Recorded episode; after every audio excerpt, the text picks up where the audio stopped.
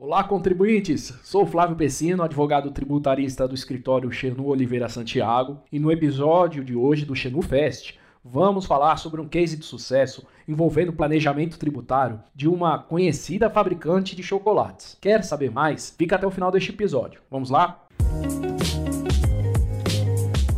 Contribuintes, costumo brincar que trabalho com direito tributário, mas meu hobby é o estudo do direito de marcas, é o estudo do meu mestrado, enfim. Eu estou sempre atento às mudanças das marcas no mercado brasileiro. Vocês assistiram, por acaso, no ano passado, um comercial anunciando a nova embalagem de um famoso bombom de chocolate, a nova embalagem do Sonho de Valsa, da Lacta. É uma propaganda muito bonita. Procurem no YouTube pelo título Sonho de Valsa, nova embalagem. Para quem não assistiu ou não lembra do anúncio, conta a história de um rapaz apaixonado que espera sua amada em uma estação de trem, segurando um bombom de sonho de valsa por vários dias. Quando o rapaz está desistindo e indo embora de tanto esperar, o trem chega com a sua amada. Nesse momento, eles se beijam e vem a narrativa da propaganda. Eu vou colocar o áudio do final da propaganda para vocês escutarem.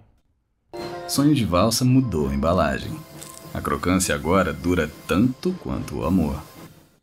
Bom, podemos observar que o objetivo da propaganda era anunciar 1. Um, a nova embalagem do sonho de valsa e 2. a maior crocância. E pelos comentários do YouTube, podem perceber que os aficionados pelo bombom de chocolate, acostumados com a embalagem clássica, ficaram decepcionados com a nova embalagem. E quem estuda marca sabe que seria desastroso mudar a embalagem do sonho de valsa sem um motivo muitíssimo relevante. É porque durante mais de 75 anos, a embalagem do tradicional bombom foi um símbolo de reconhecimento da marca. Só de ver o papel estanho vermelho, aquele formato torcido, identifica a marca, é o seu elemento visual. E quem não se lembra do barulho da embalagem sendo aberta? Esse som era bastante enfatizado nas propagandas do Bombom Sonho de Valsa. E esse é o elemento sensorial da marca. A força desses elementos na marca são valiosíssimos.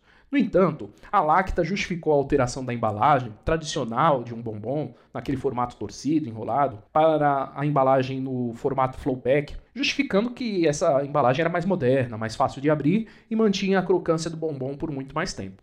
Peraí, Flávio, o título do podcast é de planejamento tributário. Por que é que você está falando de marca?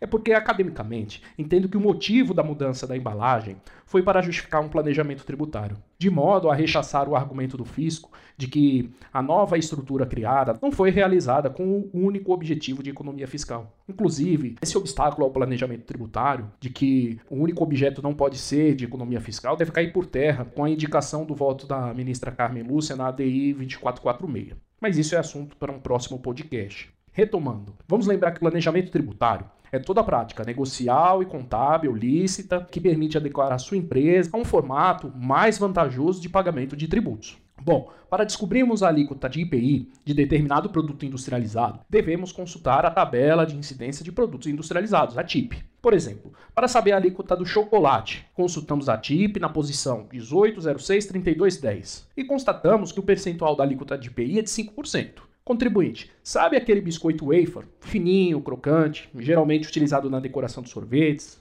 Então, esse biscoito está na posição 19053200 da TIP e a alíquota é de zero. Ou seja, a União concedeu basicamente uma situação de não pagamento de IPI para esse biscoito, semelhante aos efeitos de uma isenção. Assim, mesmo que haja uma base de cálculo, o resultado é que a saída desse produto industrializado não terá valor de IPI devido contribuintes. Já perceberam o planejamento tributário que a empresa de chocolate fez com o produto mais conhecido, sonho de valsa? Eu vou dar uma dica. Desde 1938, o sonho de valsa é composto de uma esfera ovalada, de um wafer bem fininho, fechado com uma trufa de avelã e amendoim, coberto por chocolate. Deu até água na boca, né? Então, a Lacta deixou de nomear o sonho de valsa como um bombom de chocolate e passou a caracterizá-lo como um biscoito wafer. Portanto, deixou de incidir a alíquota do produto chocolate, que é de 5%, e passou a incidir a alíquota zero do biscoito wafer. Daí o motivo da propaganda enfatizar a alteração da embalagem. Ora, o clássico formato de embalagem de bombom, torcido, enrolado, remonta à ideia de chocolate e não de um biscoito, não é?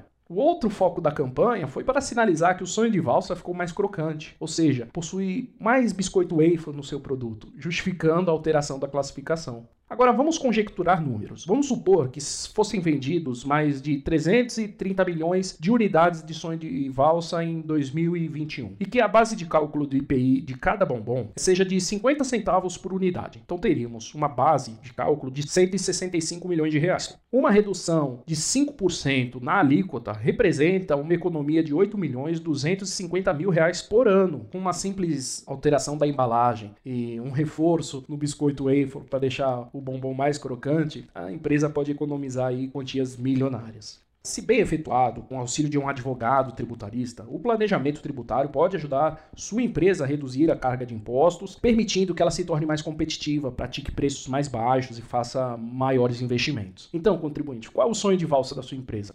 No próximo episódio, vamos trazer discussões tributárias que giram em torno da classificação fiscal de mercadorias e, quem sabe, podemos ajudar sua empresa a reduzir milhões de reais. Um abraço e até o próximo podcast.